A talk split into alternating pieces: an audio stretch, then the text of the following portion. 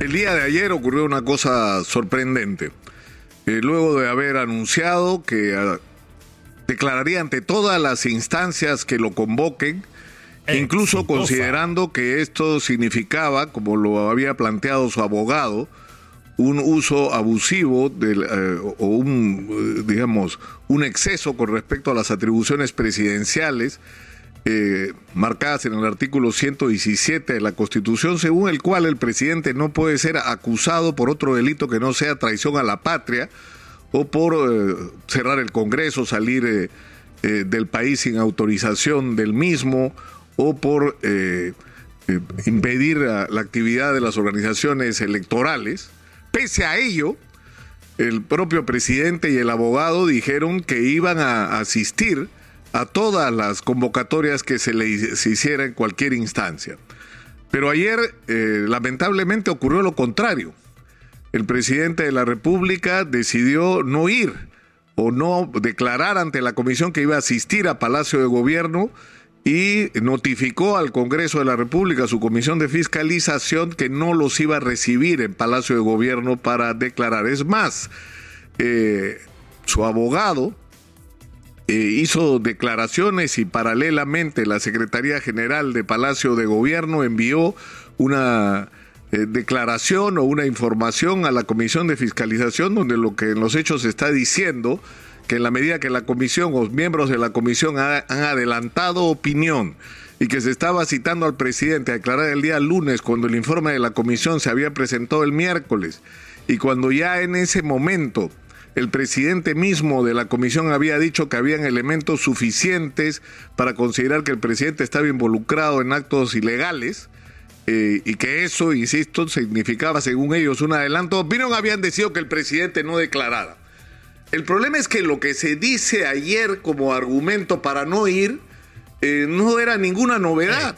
Eso se sabía el lunes, se sabía el domingo, se sabía el sábado, se sabía el viernes, se sabía, es decir, eso se sabe que las investigaciones en el Congreso de la República siempre tienen un sesgo político, por supuesto que sí, que en el caso particular que se refiere al presidente Castillo, hay sectores del Congreso de la República que están tratando de agarrar de donde puedan argumentos para justificar una vacancia presidencial.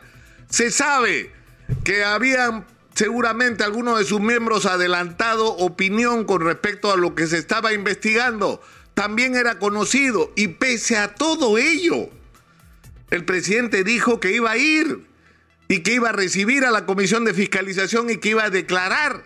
Y finalmente ayer decide no hacerlo, lo cual crea una situación de confrontación que según el especialista constitucionalista que de enemigo del gobierno no ha sido precisamente tildado, que es el especialista, el abogado Omar Cairo, lo que él dice es que la Constitución obliga al presidente de la República a asistir a la convocatoria del Congreso a través de la Comisión de Fiscalización y que él, como cualquier otro ciudadano, no puede negarse a asistir a este tipo de convocatorias porque eso es una infracción constitucional. Lo dice Omar Cairo, ¿ah? O sea, no lo dice alguno de estos abogados que permanentemente andan declarando casi cualquier cosa que justifique la posición de sus mandamases. Es decir, lo dice un abogado que más bien ha sido crítico a la mayoría del Congreso.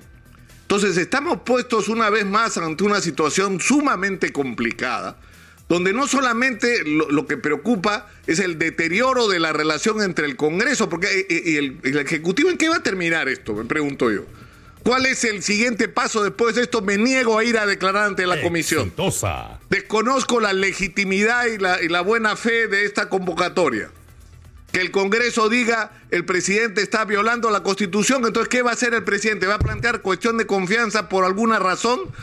Y vamos a entrar en este momento en el momento que estamos viviendo de crisis, de agobio por la inseguridad, cuando estamos con el paro eh, de transportes al que se ha sumado el paro de sectores del campo y que la tendencia por la información que estamos recibiendo a que esto vaya para peor, es decir, que se plieguen otros sectores a la paralización, el magisterio va a paralizar y va a salir a protestar.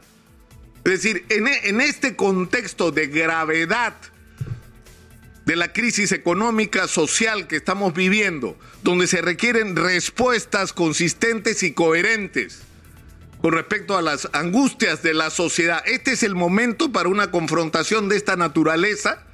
No era lo razonable que si hay cargos contra el presidente de la República, estos se canalicen de manera ordenada, no solo ante la Comisión de Fiscalización, que al final a mí siempre me han parecido un saludo a la bandera, porque ¿en qué terminan las comisiones investigadoras aparte de gastar un montón de dinero? Han terminado normalmente en dos cosas, o en nada, en nada, como en el caso, ¿se acuerdan de la comisión de Alan García?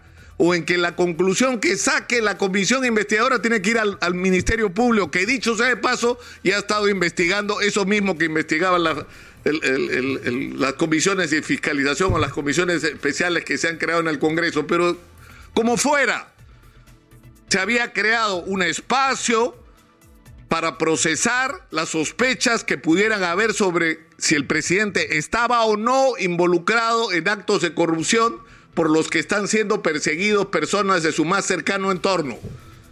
Era el procedimiento correcto, que el presidente vaya, que el presidente declare, que el presidente se somete a investigación. Es cierto, no se le puede acusar porque eso dice la bendita constitución del 93 pero nadie nos puede negar a los ciudadanos y nadie le puede negar la obligación al Ministerio Público de hacer una investigación para determinar qué elemento se encuentra ahí en relación a si el presidente tiene o no responsabilidad. Ya sacaremos los ciudadanos las conclusiones de si estamos dispuestos, en el caso de que la investigación concluya que el presidente tenga, tiene responsabilidad y hay indicios razonables que estén involucrados en actos de corrupción, ya decidiremos los ciudadanos si nos da la gana o no que un presidente con estas características lo siga gobernando. Y ojalá estuviera ocurrido antes, ¿ah?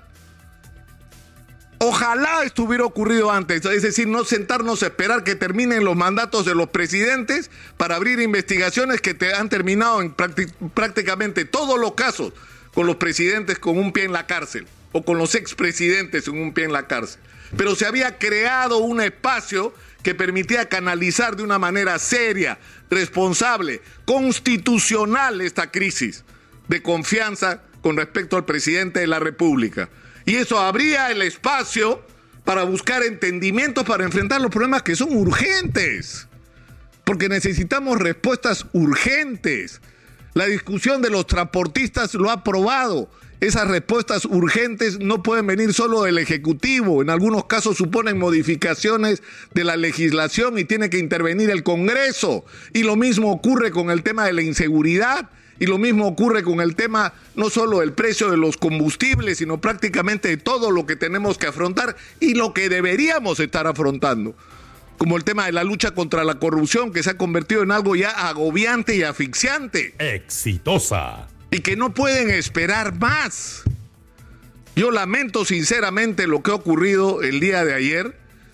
Y está mal, pues, que el presidente diga una cosa y al día siguiente se contradiga. Y no es solamente por un hecho puntual, sino porque estamos hablando de algo muy serio. Estamos hablando de una investigación donde lo que está puesto en discusión es si el presidente está involucrado en actos de corrupción o no. No es cualquier cosa, es un asunto sumamente grave, sumamente grave. Y hay que manejarlo, por supuesto, con responsabilidad. Porque acá no importa la oposición de esta gente que histérica desde que el día prácticamente que fue proclamado ha estado reclamando vacancia. No, señor, esto es un tema de interés de los ciudadanos. Que tenemos, insisto, el derecho a saber la verdad, la fiscalía, la obligación de investigar, el Congreso de la República a tratar de desprenderse del apasionamiento político y hacer una investigación objetiva. Y el presidente tiene la obligación de sentarse y dar la cara a las instituciones que supuestamente nos representan. En el ejercicio de la justicia, el Ministerio Público y en el caso de la representación popular, el Congreso de la República. Yo no sé si a estas alturas es posible o no una rectificación y si esta rectificación puede eliminar la falta ya cometida el día de ayer.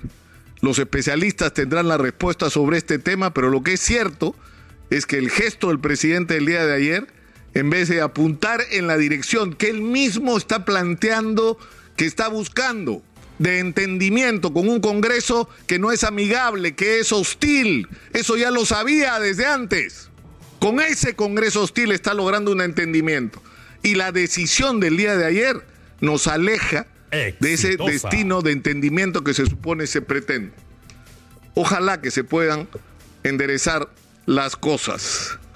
Ojalá.